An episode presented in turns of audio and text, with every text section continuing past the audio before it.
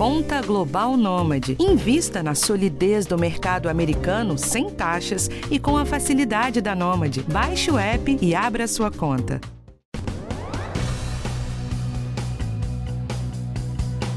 O carnaval já toma conta das ruas de todo o Brasil. E se você é daqueles que não perde um bloquinho, esse podcast é para você. Qual será a alimentação que é boa antes, durante e depois das festas? A roupa mais adequada? Como é que faz para cuidar dos pés? Como evitar insolação e ressaca? Quais são os cuidados no consumo de bebidas na rua? A gente bate um papo hoje com a médica de família, a doutora Denise Ornelas, que vai dar dica pra gente de como sobreviver a essa maratona da festa mais esperada do Brasil. Eu sou Michelle Loreto e esse é mais um episódio do nosso podcast do Bem-Estar.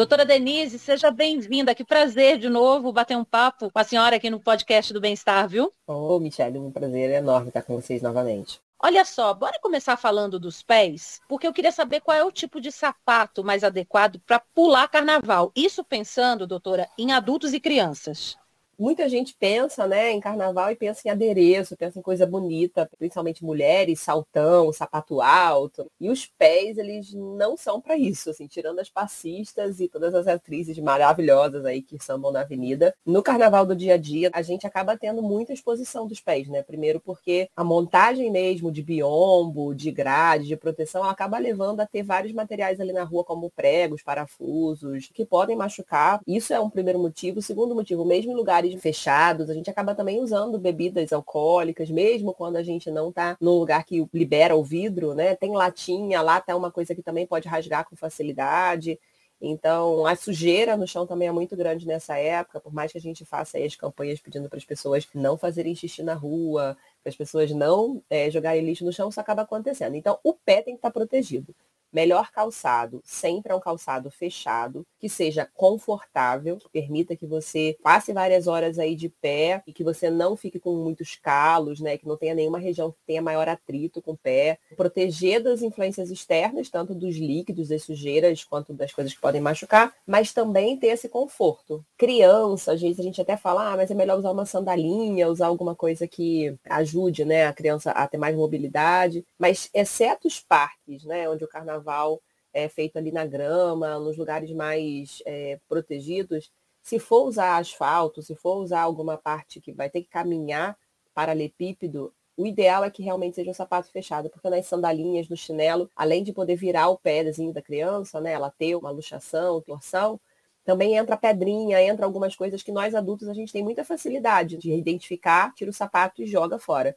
A criança, às vezes, ela não consegue falar, ela nem fala ainda, ela começa a chorar, você nem sabe do que, que é, estragou o carnaval porque às vezes é um bichinho, é uma coisinha que entrou ali naquela sandalinha e ela não consegue tirar. E no sapato fechado é bem mais difícil isso acontecer. Ou seja, pessoal, nada de chinelo, rasteirinha. Eu sei que carnaval no Brasil tá fazendo um calor daqueles, mas é melhor não fazer esse carnaval terminar cedo, né, doutora? Agora, quando chega em casa, pé cansado, moído, vale a pena fazer um escalda-pés, botar o pé ali numa bacia com água quente, vale colocar alguma coisa ali para relaxar? Para quem gosta, o escaldapé realmente é uma maravilha, né? Se botar ainda uma camomila, se colocar uma calêndula, colocar alguma substância ali que você já esteja acostumado, que você gosta, para fazer esse alívio da sensação de que fica, né, do pé muito pesado ok. Mas a melhor recomendação que a gente pode dar depois de passar muito tempo em pé é que as pessoas coloquem as pernas para cima, na verdade. Se você tiver essa coisa de tomou o banho, lavou o pé direitinho, procurou se tem algum machucadinho, se não teve nada ali que afetou o seu pé. Percebeu que a gente fica dormente, a gente nem sente que machucou. Vai ver no outro dia quando vai calçar o sapato para ir pro trabalho, né? Então, lavou os pés, percebeu se não tem nada de errado. Se quiser fazer o escalda-pé, ok. Se não, coloca as perninhas pro alto, coloca os pés pro alto por um tempo, ajuda, né, o retorno do sangue, o retorno venoso acontecer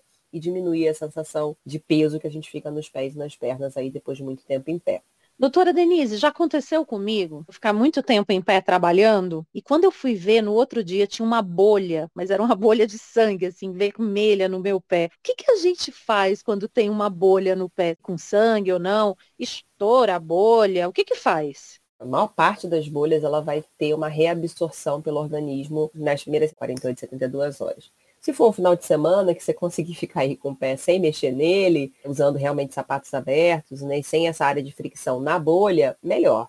Se for no momento onde você tem que sair, o ideal é proteger essa área, né? Então a gente hoje já tem curativos especiais. Vende na farmácia comum, mas são curativos específicos para bolhas e calosidades, né? Nessas regiões que ficam mais em fricção.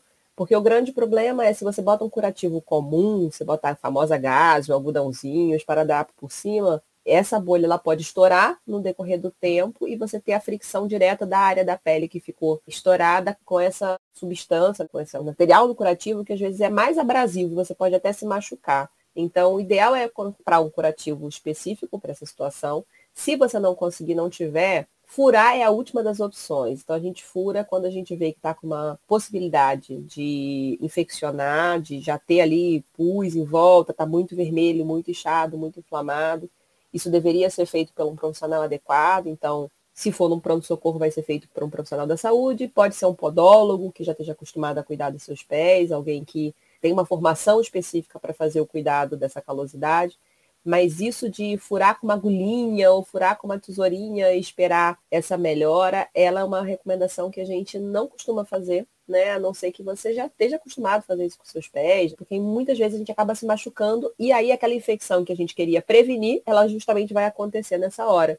Porque todos uhum. os instrumentos que a gente usa, eles têm que ser esterilizados, eles não podem estar contaminados uma prática antiga, minha avó fazia isso, não tem nada a ver com medicina, mas tô dando a dica aqui. Você pode colocar um saco plástico dentro do sapato, encher de água e colocar no congelador. Claro que protegido para não sujar as outras coisas que estão ali, porque ele vai fazer o alargamento do sapato. Então pode ser uma boa. Mas em termos médicos, geralmente a recomendação é, enquanto você não alargar esse seu sapato, não levar no sapateiro, não fizer alguma coisa para ele ficar mais confortável, realmente deixar de usar. Agora, doutora Denise, a gente recebeu aqui algumas dúvidas de ouvintes. Eu vou colocar aqui a primeira, que é da Ellen. Quais são os melhores tecidos para sair para os blocos de rua? Bom, os melhores tecidos são aqueles tecidos leves, de preferência feitos de algodão, né? Que permitem que a pele respire, mesmo quando você está suando, quando você está molhado do seu próprio suor. Esses tecidos mais leves são tecidos que secam mais rápido, e eles não retêm tanto calor.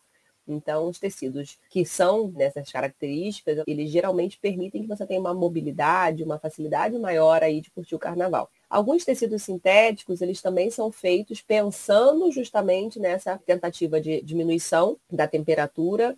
Então, eles são os tecidos geralmente dry fit, tecidos que têm uma tecnologia específica, são mais furadinhos, que permitem a evaporação do suor com maior facilidade e se você se molhar, por um acaso, né? Às vezes alguém joga cerveja para cima, esbarra em você, joga alguma coisa em você. Esse molhar externo, que também não é do suor, ele também tem que ser rapidamente evaporado. Então, quanto mais leve o tecido, melhor para você curtir aí com segurança, sem ter maior riscos. Já que a gente está falando de calor, eu vou chamar então logo a pergunta da Daniele Macedo.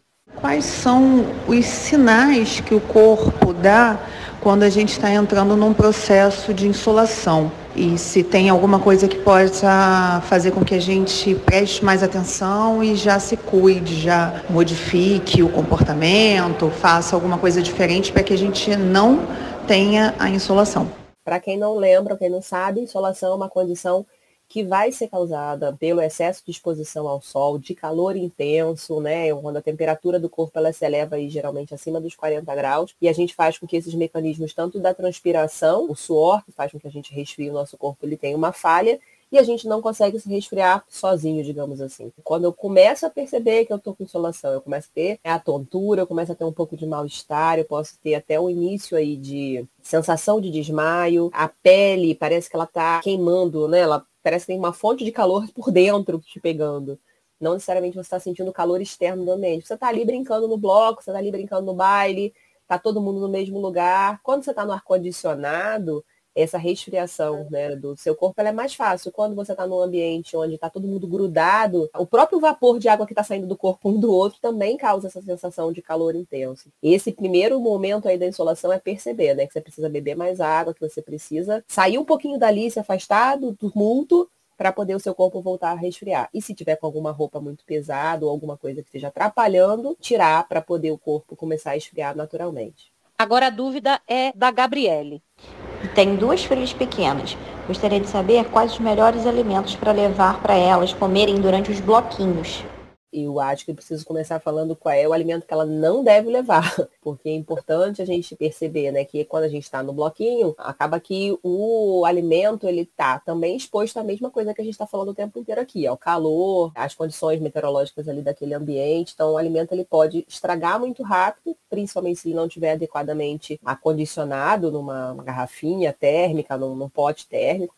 E às vezes são esses potes térmicos que são mais pesados, então a gente evita de carregar, acaba colocando no simples e velho plástico, mas acaba que isso aumenta né, a temperatura interna e essa temperatura ela aumenta a proliferação de bactérias. Então, não levar coisas que podem estragar, coisas que têm maionese, coisas que têm é, muito líquido, leite, substâncias ali que vão aumentar a proliferação de bactérias. O que, que eu devo levar?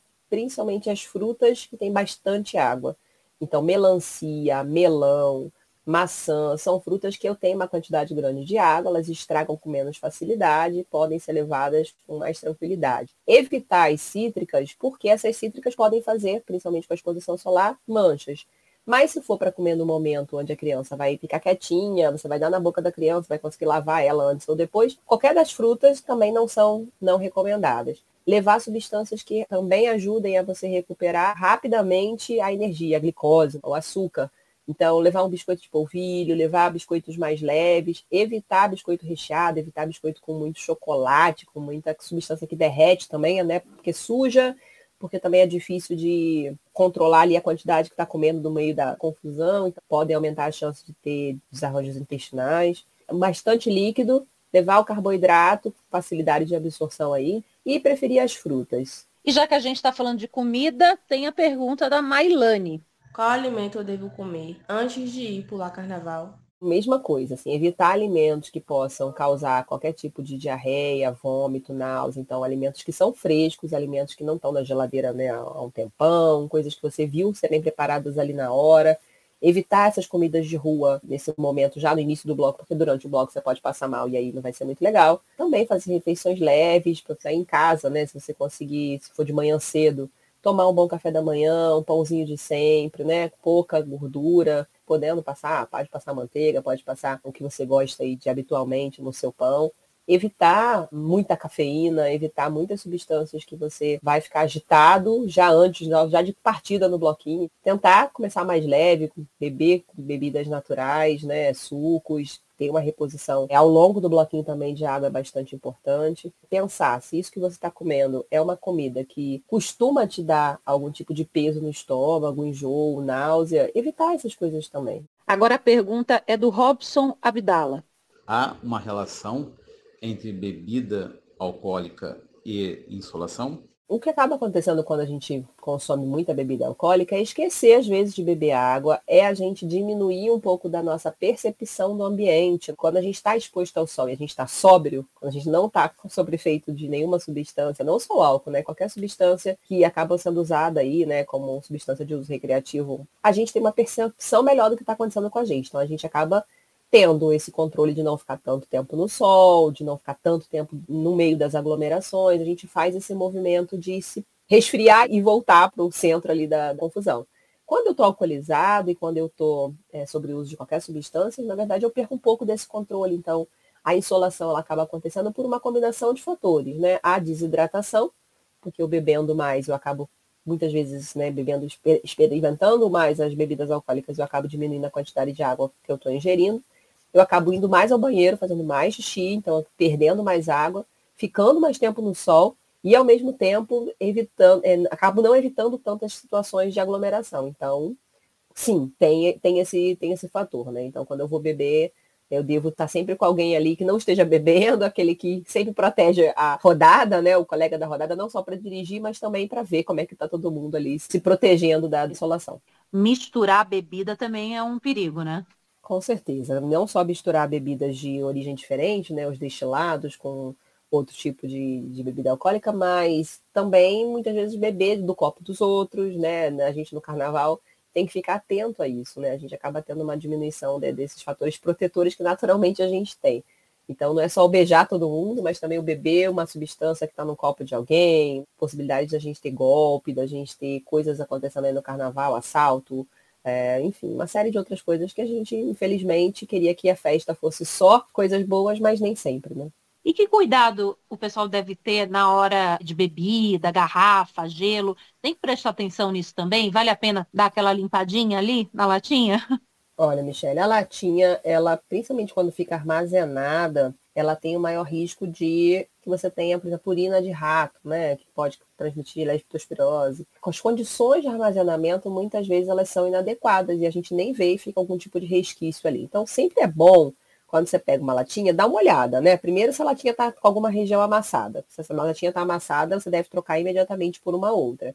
Segundo, se ela tem algum resquício, principalmente na parte onde você vai colocar a boca, que tem sujidade visível, né? Olho nu. Tem coisas que a gente não vai ver, infelizmente, né? A leptospira, por exemplo, a gente não vai ver.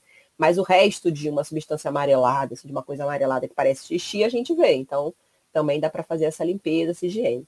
Tem gente, principalmente que com criança, leva não só a água ali para limpar a latinha, mas leva um lencinho umedecido, bota uma, um lencinho com álcool. A gente sabe que isso não vai ser a realidade da maior parte das pessoas, mas pelo menos tentar evitar as latas amassadas e as latas com uma sujeira visível é o mínimo que a gente pode fazer para manter a nossa saúde aí. Doutora Denise, agora eu quero falar dos olhos, porque inclusive a Anvisa proibiu né, a comercialização do uso de pomadas, modeladoras de cabelo, porque estavam causando graves problemas oculares. Que dicas você dá para esses cuidados com os olhos? Porque também tem muita gente que coloca purpurina, né, um glitterzinho no olho, para dar aquele brilho né, de carnaval mas tem que tomar cuidado. Quais são os cuidados?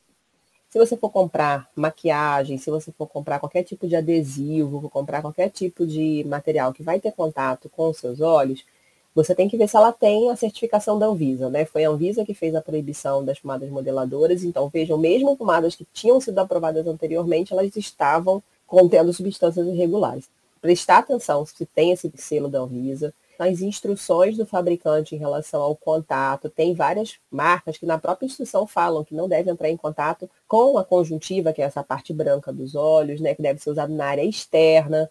Quando você faz a aplicação desses estraces, dessas pedrarias, né, você também tem o risco de ter uma alergia na sua pele em volta dos olhos, fazer inchaço, coceira no olho na hora do bloco é a pior coisa. Você está com a mão suja ali, então você pode ter até uma conjuntivite não só química, mas também bacteriana por esse excesso de manipulação. É bom também você saber se você nunca usou aquele glitter, aquela purpurina, aquela maquiagem, faz um teste dois dias antes, coloca né, um pouquinho daquela substância na parte anterior do braço e aí você vai ver se o seu, se a sua pele vai reagir ou não àquela substância. Porque se você coloca direto pela primeira vez, você não sabe se você vai acabar tendo uma alergia. Então fazer os testes antes também é recomendado. E se você usa lente de contato, isso é uma coisa importantíssima. Leve seu colírio lubrificante. Se você tiver durante o bloco qualquer situação de caiu alguma coisa no seu olho, não fique na dúvida. Tire a lente, remova aquela lente porque manter substâncias químicas com lente de contato também aumenta o risco da queimadura ocular, que a gente chama de ceratite, né? Então, eu vejo muita gente que às vezes acaba preferindo ficar com a lente de contato, mesmo tendo caído alguma coisa, faz só uma limpeza superficial e não, tira a lente de contato para remover de fato aquela substância dos olhos, porque isso também pode levar a um agravamento aí. Agora eu quero entrar no assunto de banheiro público. Banheiro no carnaval, sempre dá vontade de fazer xixi, aí você chega lá num banheiro químico, sempre dá aquela. E agora? Mulher, então, é um problema, né? O que, que nós, mulheres, podemos levar na bolsa para evitar? E se dá para pegar alguma doença ali em banheiro, o que, que a gente tem que evitar? Isso é sempre um assunto polêmico, né, Michele? Porque a gente é daquela geração que a mãe enchia o vaso de papel higiênico pra gente nem sentar, né? E às vezes acaba que com a própria, o não sentar no vaso, você urinando, e a urina caindo numa poça de água que acaba ficando ali, principalmente banheiro químico, né? Fica um monte de papel e a, a água em cima, aquela, aqueles resquícios. Isso também pode voltar para a própria genitália, pode voltar para a região ali que está mais exposta e gotejar, né, para cima de volta quando a gente fica fazendo xixi também tão elevado. Então, não tem jeito, é uma situação muito desagradável, é uma situação em que é, a gente fica muito exposto e vulnerável. Se a gente tentar evitar o banheiro químico, por outro lado, a gente também pode ter as consequências de ficar retendo a urina, fazendo infecção urinária. Então, tentar aí fazer o uso do banheiro quando ele for realmente necessário. Não é recomendável você ficar levando vários né, apetrechos para limpar o lugar. Ele, em geral, é um banheiro muito contaminado. O que você tem que tentar manter limpo são as suas mãos principalmente né, antes e depois ali de sair do banheiro, quando você abre a maçaneta, né, limpa suas mãos antes de você pegar o papel ou pegar o lenço umedecido que você vai é, se secar. Depois que você sair também, limpa a sua mão, porque você vai ter contato nessa maçaneta com muitas coisas. Mas, infelizmente, assim, não, não, não, não, existe nada que a gente possa dizer assim que garante mais a higiene do banheiro químico em termos de você limpar, em termos de você, você tentar mexer ali, se às vezes está se expondo mais do que simplesmente você fazendo a sua necessidade e tentando limpar suas mãos antes e depois. É o dilema do fulião, né? É o dilema de quem quer passar o tempo inteiro na rua. Isso, infelizmente, viver o risco. A gente brinca assim, mas viver o risco. Não tem também como a gente controlar tudo. Essas dicas que a gente está dando aqui são para que a gente consiga ter uma festa mais legal, para que a gente claro. saia da festa né, sem levar uma lembrancinha. Mas se levar uma lembrancinha da festa, a gente tem que saber que o serviço de saúde, que os médicos, os profissionais de saúde, que as médicas, estão aí para ajudar a gente, estão aí para a gente. Não precisa ter vergonha, entendeu? E aí envolve um monte de coisa, né? Envolve ter beijado um monte de gente, envolve a gente ter curtido muito, às vezes ter transado com exposição sem preservativo, envolve a gente ter comido uma coisa que não era para comer, ou tomado alguma coisa que alguém ofereceu sem a gente saber. Então, não precisa ter vergonha, a gente está todo mundo aqui nesse mesmo barco e precisa se cuidar. Mas se tiver dado alguma coisa errada, precisa o mais rápido possível procurar o serviço de saúde. E às vezes até antes para se prevenir, né? Pergunta agora da Rayane. Eu gostaria de saber qual é a melhor forma de alimentos, sucos, para que a gente cure uma ressaca mais rápido tem que pensar mesmo aí no, no final do carnaval. A gente acaba nesses dias todos, né, comendo mal, tomando bastante álcool e evitando, né, algumas comidas mais pesadas, então o corpo ele vai se, ao longo do, do carnaval também, perdendo um pouco de energia. Então, a primeira coisa repor essa energia mais rapidamente. Então, bebidas e alimentos que tenham um teor calórico grande, então pode comer o arroz, tomar suco. O que não estiver te dando náusea e que não estiver te dando aversão alimentar, você pode ingerir frutas aí, como a gente já falou, né? Então, banana, melão, o próprio macarrão, ele são substâncias que rapidamente vão fazer com que você aumente os seus níveis de glicose. Água de coco é uma coisa que a gente não falou aqui, mas que também super combina com, com curar ressaca. Você pode usar um pouco de gengibre, hortelã, né, que podem refrescar também algum, alguns alimentos. Uma salada, ela sempre cai bem também aí, porque dá um pouco dessa, dessa sensação de, de saciedade então ajuda a manter os alimentos que você come no seu estômago e depois indo para o intestino com maior facilidade. Tem que equilibrar, pode comer um ovinho, pode comer uma carne mais leve, evitar muita gordura. As comfortable food, né? as comidas confortáveis que a vovó fazia para ressaca também estão valendo, mas nada assim específico vai ajudar a curar a ressaca a não ser o tempo. O tempo é o grande curador de ressacas Agora o bloquinho dos vírus. Primeiro eu quero falar do surto de adenovírus que em São Paulo está causando muita diarreia. Como que a pessoa pode fazer para evitar isso? é difícil pensar em evitar quando você se expõe, né? Então, vírus basicamente é, se você se expôs a ele, você tem uma chance maior de adquirir seu corpo reagir a ele. Então, a gente está tendo não só adenovírus, mas norovírus também, né? No litoral de São Paulo, esse, esse verão foi aí um causador de diarreia, de infecções gastrointestinais. A gente pegou muitos casos. A gente imagina que deve ter um aumento novamente agora no carnaval. São vírus que vão ser transmitidos de forma geralmente fecal oral, quando você tem contato com restos de fezes pela boca, você acaba ingerindo esses vírus. Alguns vírus têm origem mais respiratória mesmo, então também estão envolvidos aí mecanismos mistos de transmissão, respiração e ao mesmo tempo a questão da saliva. Então é evitar a exposição, lavar muito as mãos o tempo inteiro, né? Evitar botar as mãos na boca à toa. Crianças, principalmente, acabam levando muitas mãos à boca, nariz, garganta. É, é a melhor forma, evitar a exposição e tentar lavar as mãos o máximo que você conseguir. E, gente, sem esquecer do coronavírus, né? Que ainda está circulando por aí. Então, por favor, se você não está com as doses da vacina da Covid em dia, vá tomar essa vacina que ainda dá tempo. Doutora, quero falar agora das infecções é, sexualmente transmissíveis, porque são sempre uma preocupação no carnaval. O que, que as pessoas precisam fazer para se protegerem? Carnaval é um sinônimo de maior exposição sexual, principalmente aí o carro-chefe do cuidado no carnaval sendo HIV. Então a gente vai ter em vários lugares oferta de testagem rápida para que as pessoas possam fazer as testagens. Então, se você tem dúvidas, se você quer saber como é que está aí a sua condição em relação ao HIV, teste, não tenha medo, é importante saber, porque quanto mais cedo a gente souber, mais cedo a gente começa a se tratar, mais cedo a gente tem a chance de ficar com a carga viral indetectável e também de não transmitir. Então, HIV é isso, vamos testar, vamos fazer. para o HIV e todas as outras infecções sexualmente transmissíveis, aí a gente tem outras formas de prevenção, né? A gente tem a camisinha, o preservativo, tanto interno quanto preservativo externo, que podem ser usados em vagina, ânus e em pênis. Então, os preservativos, eles têm que estar sempre com você. Faça uso do preservativo que seja o preservativo que mais atende né, a sua necessidade, a forma como você se relaciona com as outras pessoas. Mas a gente também tem no Sistema Único de Saúde sendo oferecido profilaxias. Né? O que é uma profilaxia? É a prevenção de uma determinada infecção. Então, a gente tem as profilaxias pré e pós-exposição. A profilaxia pré-exposição a gente chama de PrEP, é uma medicação, é um antirretroviral, que foram estudados né, de forma a calcular o tempo necessário para eu tomar essa medicação e me expor a um contato de uma relação sexual desprotegida.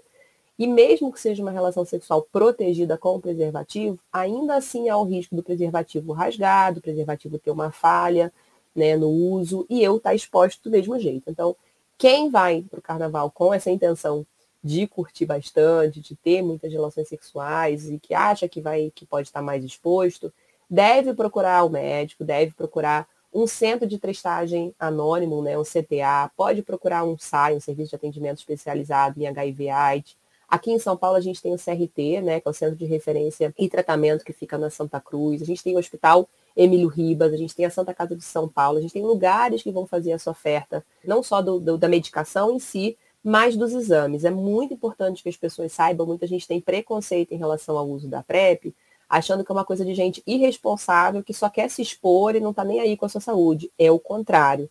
A PrEP é uma tentativa de alguém que sabe que vai se expor, que tem práticas sexuais que acabam levando a maior risco de se cuidar.